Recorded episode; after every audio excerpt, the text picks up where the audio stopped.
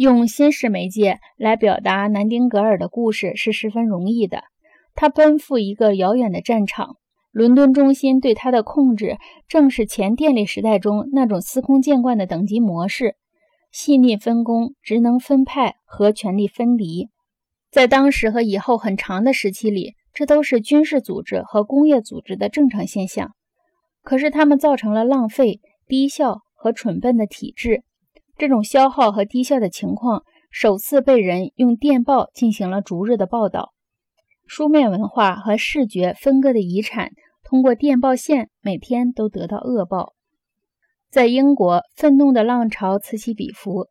1854年到1855年那个可怕的冬天，一场愤怒、羞辱和绝望的风暴越刮越猛。